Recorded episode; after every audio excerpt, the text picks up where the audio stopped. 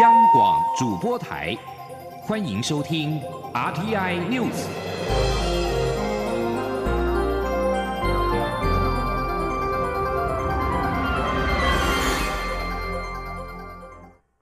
各位好，我是主播王玉伟，欢迎收听这节央广主播台提供给您的 RTI News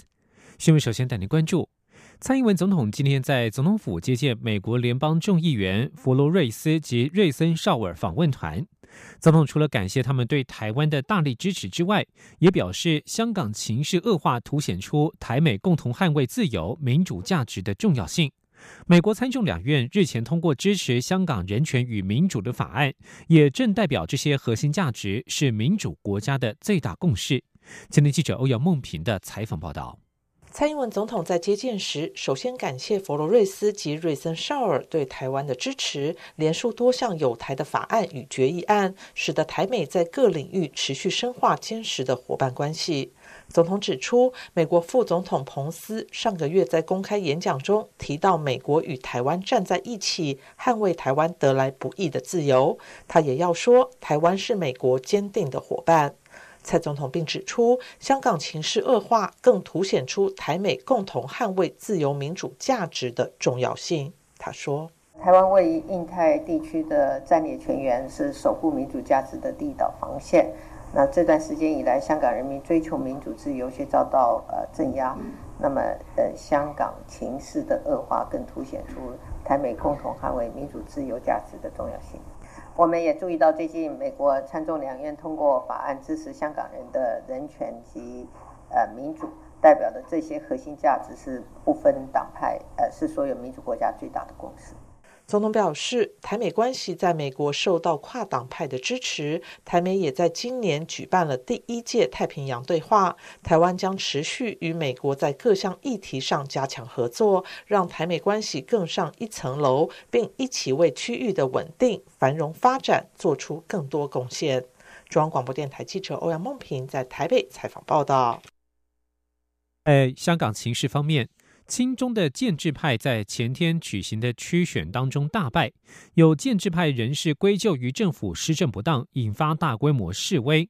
对此，香港行政长官林郑月娥今天表示，她并未接到任何北京中央问责的指示。根据路透社报道，中国为了致力于加强管控香港的动荡情况，其领导阶层已经在深圳设立了一个危机指挥中心，并且正在考虑更换香港中联办主任。中国高阶领导人近几个月以来一直在位于深圳的紫金山庄绕过正式官僚机构，对香港问题作出回应。两名知情人士表示，有迹象显示北京不满香港中联办的危机处理，正在考虑潜在人选取代香港中联办主任王志明。而紫金山庄过去也是中国官员应对战中运动的危机中心。而这次香港区议会选举，美国政界普遍视为是自由民主的胜利。众议院议长佩洛西二十五号表示，香港人对民主、自由及自治投下了响亮的一票，北京必须尊重。美国国会及行政部门中国问题委员会也呼吁美国总统川普尽速签署《香港人权与民主法案》，而川普有可能会签署这项法案。对此，中国外交部二十五号召唤了美国大使布兰斯塔德，对香港人权与民主法案表达抗议，并且批评此举等同于干涉中国内政。香港理工大学受到警方包围第十天，理大副校长魏炳江今天早上连同红十字会成员、救护员、辅导人员以及大学职员等一行约五十人进入学校，准备扫楼行动，劝导留在校园的示威者离去。根据香港立场新闻报道，搜索队将分为六队，搜寻全校范围，进入每一个房间，尝试劝离留守者。魏炳江表示，已经与警方达成共识，留守者离开时只做登记，不会拘捕。预计行动将在下午约四点完成。而目前究竟还有多少示威者留在校内，并没有一个精确的数字。由于理大校园非常庞大，示威者散居在各个楼层，估计示威人数仍有好几十人。继续关注两岸焦点，针对中国间谍王立强案，外交部今天表示，正在密切注意相关的动态，并且积极防范中国政府干预我国总统大选的各种可能举动与相关计划。台湾乐愿与澳洲、美国等其他所有理念相近的国家合作，打击假讯息的攻击，并且针对包括中国政府在内的各种外来势力的不当介入，以避免我国民主程序受到干扰。前天记者王兆坤的采访报道。外交部发言人欧江安表示，台湾作为自由民主国家及印太地区的积极贡献成员，各种防范威权体制不当渗透的因应作为，都乐愿与其他民主国家及印太区域成员进行讨论与意见交流。政府会坚定维护及巩固得来不易的民主制度，让台湾继续成为照亮人心的自由灯塔，让台湾成功的民主故事。作为对抗威权侵略的良善力量，欧江安指出，所有理念相近国家应团结一致，共同抵制并谴责任何企图干预民主制度运作的境外势力所策划的不当渗透与攻击。好说。相关的这个动态，我们都密切的一个注意，也是积极的防范中国政府呢干预我们总统大选的各项的可能的举动跟相关的这个计划哦。台湾乐愿与澳洲、美国等所有理念相近的国家呢，我们共同的来合作，来共同打击这个假讯息的一个攻击，以及对于针对各项外来势力，当然包括中国政府他们不当的一个介入，呃，以避免呢我国的。的一个民主程序受到干扰，我们这样做法呢，是要确保我们在明年的总统的大选的时候，跟我们的立法员的选举，那它的结果要能够充分的反映出台湾真实的民意。媒体关切我与澳洲在此案的合作状态，欧江安表示，情报交换事宜应由主政单位国安局回答。此外，澳洲媒体日前播出中国间谍王立强节目。外交部政务次长徐思俭也出现在节目中，外界质疑我政府事前就已知中国间谍案。欧江安对此重申，徐思俭受访时没有触及王立强案，澳洲媒体是在事后剪制时，配合当时发生的时事议题，连贯剪辑后于十一月二十四号播出。欧江安强调，澳洲媒体有其选择议题的手法，外交部表示理解。中央广播电台记者王兆坤台北采访报道。而为了查查外媒报道中国间谍王立强指控的内容，北检今天凌晨谕令中国创新投资执行董事向新以及替任董事龚清限制出境出海。内政部长徐国勇表示，限制出境出海是司法作为，而非政治动作。台湾相关单位也会寻求国际合作，共同处理这起案件。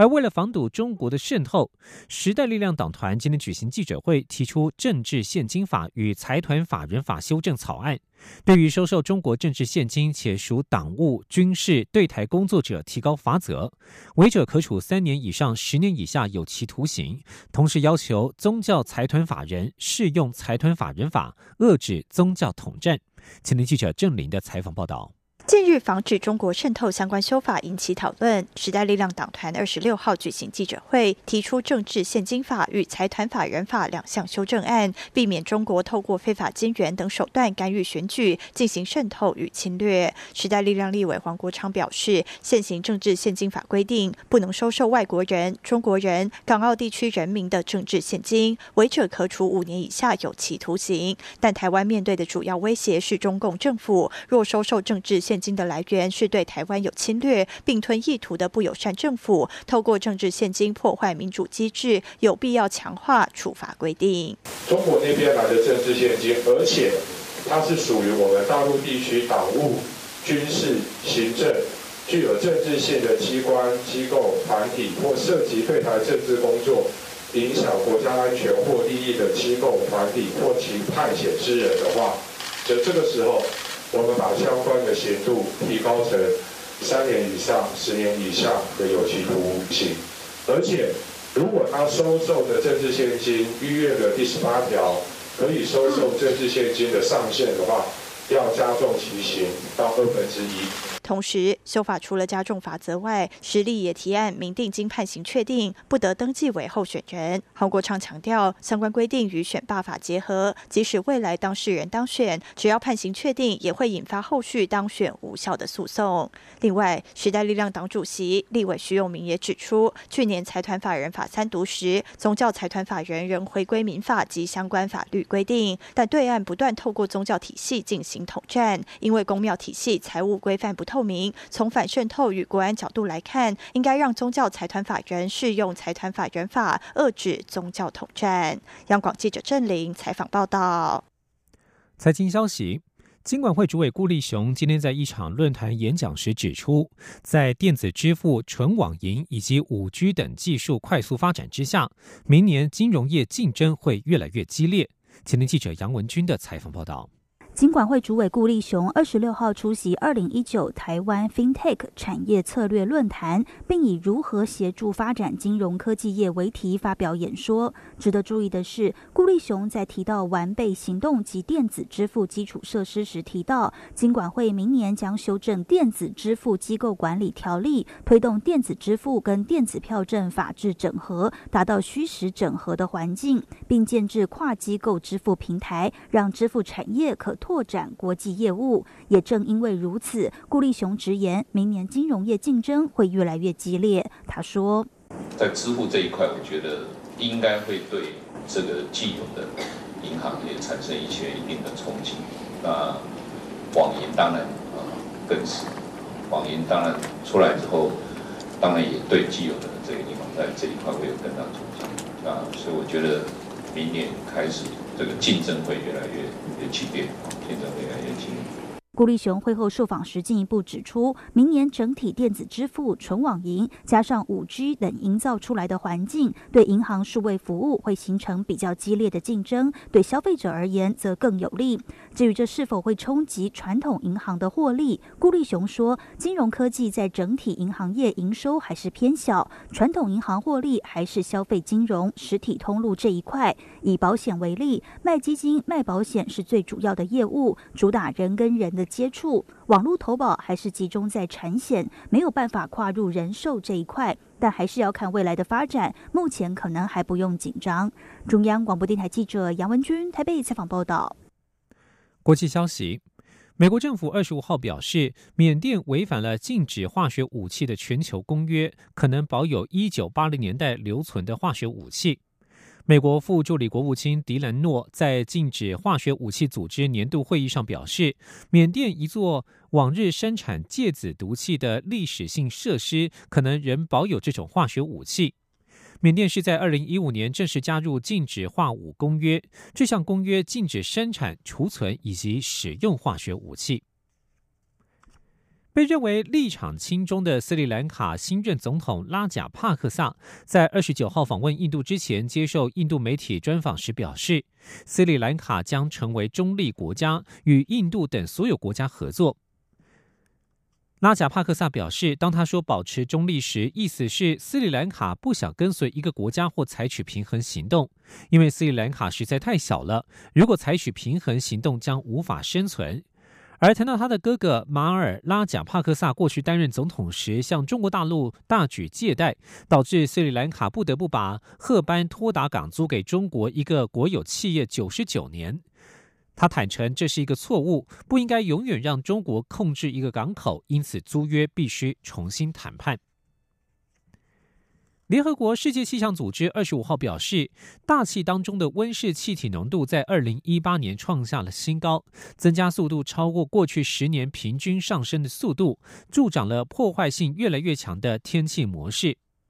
联合国气候变迁高峰会下周将在马德里举行，温室气体公报是在会前推出的一系列研究报告之一，而这一次研究测量的是大气当中导致全球暖化气体的浓度，而不是排放量。另外，报告当中也提到，比二氧化碳更强而有力的温室气体甲烷以及氧化亚氮的浓度也都创下了新高。以上新闻由王玉伟编辑播报，稍后请继续收听央广午间新闻。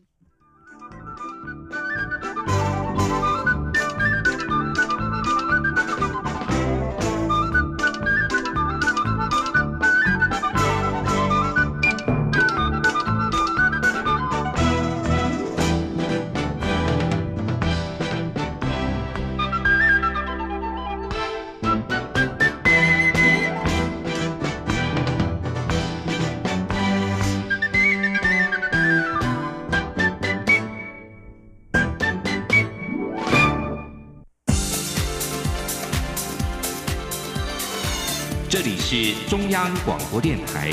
台湾之音，欢迎继续收听新闻。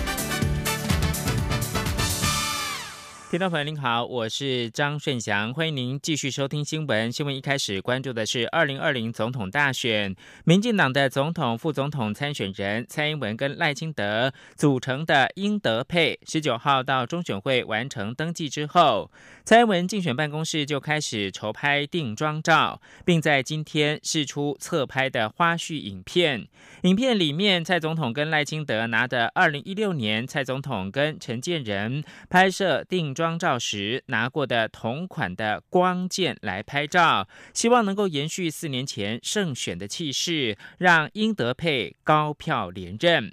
蔡办表示，在拍摄的过程当中，蔡总统以及赖清德都尊重工作团队的安排。对于工作人员设计的拍照动作，包括了抱胸、握拳等姿势，以及手持《星际大战》的光剑，或者是春联拍摄贺岁照等等，都来者不拒。发言人廖泰祥特别说明，之所以会让蔡总统跟赖清德手持光剑来拍照，是因为在二零一六年英仁配也曾经拍过，因此希望能够延续二零一六年的胜选气势，让英德配在二零二零再开红盘，高票的连任。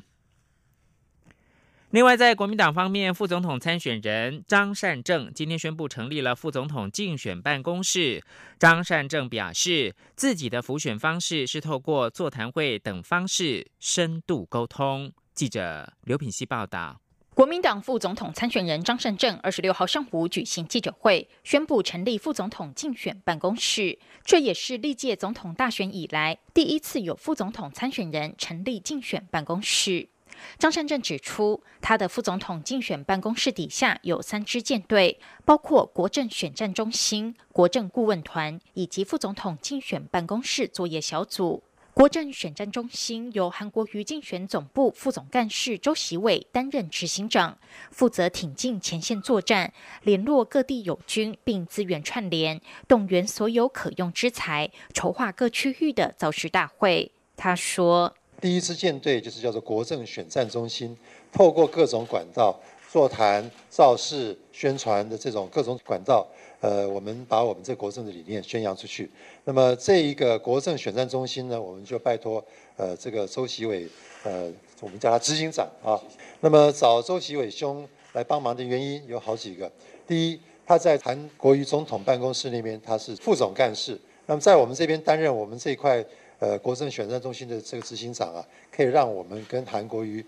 呃总统竞选办公室里面可以有非常紧密的连接，不会有沟通上的问题。张善政指出，在国政顾问团部分，顾问团日前已经提出所有政见，副总召杜子君、李宏源、蔡玉玲，未来会继续将政见细致化，并持续回应各项政策。至于作业小组，则延揽资深媒体人张树森担任主任，并由国政顾问团发言人黄曼兴兼任副总统竞办的发言人，主攻新媒体操作的空战，以及负责行程安排的地面战。张善政强调，在选战倒数不到两个月的时间，三支舰队会发挥最强战力，并与韩国瑜竞选办公室紧密结合。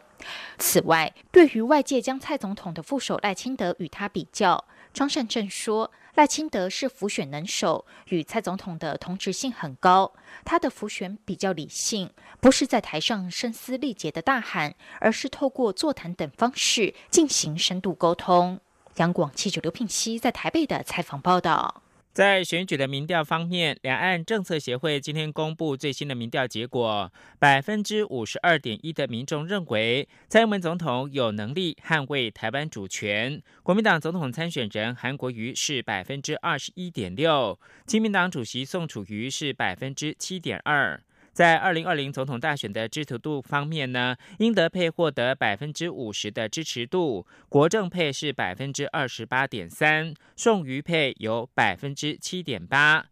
这也是这一系列民调进行以来，蔡总统施政满意度首度突破五成。而在三组参选人当中，英德配支持度也首度获得五成的支持。民调也询问民众不分区立委的支持度，结果支持民进党的比例最高，有百分之三十四点七，国民党是百分之二十五点九，台湾民众党是百分之六，亲民党是百分之四点二。民调在十一月二十三到二十四号进行访问，百分之九十五的信心水准下，抽样误差百分之二点九九。健康医疗新闻，卫生福利部中央健康保险署今天发表了民众就医权益调查以及医师对健保满意度的调查结果。国人对全民健保的满意度写下历史新高，来到百分之八十九点七。而医师对健保的满意度虽然仅有三成多，但不满意度已经有下降的趋势。请听记者肖兆平的采访报道。台湾全民健保制度上路至今已经二十四年，不仅嘉惠国人，也享誉国际。卫生福利部中央健康保险署二十六号在发展资料治理与健保服务之创新模式研究研讨会中，发表民众就医权益调查及医师对健保满意度的调查结果。负责民众满意度调查的国立阳明大学医务管理研究所所长林宽嘉表示，全民健保在二零一五年满意度突破八成后就一路攀升。二零一九年虽然还是有百分之八点一的民众不满意，但百分之八十九点七已经是来到历史新高。他说：“其实哈，往年来看不满意或多或少一定都跟费用有关。”只是说这满意不满意已经很低了，所谓的费用就是还是会有认为自费啊或者是费率的问题。不过整个看起来，我觉得民众端跟医护端跟医疗人员端是已经很不一样。民众端对健保的支持应该已经来到一个高点。确实，医护人员对健保的满意度还有待提升。负责医师满意度调查的国立台湾大学健康政策与管理研究所副教授董玉琪表示，西医对健保的满意度有从二零一七年的百分之十七点三上升到二零一九年的百分之三十三点七。他指出，医界对健保的满意与否，其实跟支付制度与审查制度有关。有医师觉得健保署有回应需求，也有医师觉得改革的还不够。他说，他们希望就是刚提到，就是像他们的一些审查的支付标准，整呃支付的那个金额。他们觉得是说，他们可以再提高。他们可，他们觉得说，因为他们被被核删，对，所以他们会觉得审查标准需要透明。健保署署长李伯章则表示，健保署已经开始深入校园宣导全民健保，并介绍分级医疗、健康存折、医疗资讯云端分享，希望借此推广正确的健保认知。中央广播电台记者肖兆平采访报道。科技新闻：经济部工业局全国商业总会今天启动了 Turn Up 服务业 AI 大联盟，锁定极具输出海外潜力的十大服务业，借由政府部会，包括了国发会、经济部以及资社会等单位的政策引导，以及技术支援跟辅导，为产业导入 AI 等新兴科技，降低营运的成本，提升效能，做升级转型。未来再透过商总的品牌创新服务加速中心来优化品牌，期盼能够输出海外。央广记者谢嘉欣的报道。Turn Up 服务业 AI 大联盟是由经济部工业局主办，由全国商业总会负责执行。选择手摇饮料、舒食、烘焙、咖啡、健康医疗照护、新农业、跨境电商、零售服务链、时尚人文餐饮、AI 科技整合应用、金融科技、服务业供应链等，共十大类极具海外输出潜力的服务业别，协助导入 AI、大数据等新兴科技，做转型升级，以降低成本。提升服务品质。商总副理事长许书博二十六号在联盟启动记者会上强调，商总扮演平台角色，没和有心做转型升级的服务业者对接政府资源，包括国发会做政策策动，经济部工业局及资策会提供技术平台，商业司作为辅导平台，在技术上做突破。他说：“但是这么小的这些中小企业，要本身自己发展这种的科技产业，确实有困难。那我们假使能够借由经呃这样一个平台能够设计出来，每一个不同的服务业，它所需要的东西可能是不一样的。那我们将可以透过这样一个平台，那我们相信将来是可以。每一个来提升。商总品牌创新服务加速中心执行长戴中心则说，这十大服务业经过联盟协助导入新兴科技转型升级后，再由品牌创新服务加速中心协助优化品牌，进而投入资本输出国际，盼能让台湾中小型服务业有机会做大。许书博表示，记者会上来了近百家有兴趣的服务业业者，会先由这些业者展开辅导，做出成绩后，相信可以带动一波业者转型潮。中央广播电台记者谢嘉欣采访报道。译文教育新闻：平等共融教育近年备受重视。台湾科思创推动的魔法材料学校，今年是委托果陀剧场，首度结合听障生跟一般生合作，演出科学戏剧《阿奇有秘密》。有趣的科学融入到戏剧，作为共融沟通的桥梁。深化多元包容文化学习，也为听障科学教育注入一股重要力量。记者郑祥云、江昭伦的报道。阿奇，你在做什么？没什么。你今天要上才艺班吗？不用啊。那你等一下要和我们一起玩吗？今天不玩了。台北启聪学校活动中心里，一群孩子们正在上演一出名为《阿奇有秘密》的戏剧。仔细瞧瞧，他们可是手语、口语都派上用场，借由生动的剧情，让小朋友理解科学有趣的地方。台下同学们也看得津津有味。这是台湾科思创魔法材料学校推出的科学舞台剧，今年首度尝试邀请台北启聪学校的学生与台北市富安国小小朋友以手口双语并进学习，共同担纲演出。希望推动听障科学教育，并促进共融。参与演出的听障生陈怡山说：“因为演戏让他变得更有自信，一圆演员的梦想。更开心是能结交到一般生的好朋友。我最大的改变就是让他演戏的很开心，这就是我最大的收获。”富安国小同学陈佩璇因为这次的演出开始学习手语。他原本也以为听障生和一般生可能没办法一起完成舞台剧，结果证明他们做到了。在练习上面，就是比如说学姐不懂的，我会告诉；如果我刚好懂的话，我也会告诉学姐。然后学姐懂了，刚我不懂的时候，学姐也会告诉我这样子。如何让听障生与一般生一起演戏，确实需要一些技巧。导演蔡英如说：“最好的方式就是透过沟通的游戏，让孩子们忘记障碍。听障的孩子。”跟不是听障的孩子，彼此要愿意放下自己的呃觉得困难的地方，然后我们一起努力试试看。那这个我的做法就是，我要想办法让他们觉得好玩，我要让他们忘记，甚至没有发现那个障碍是什么。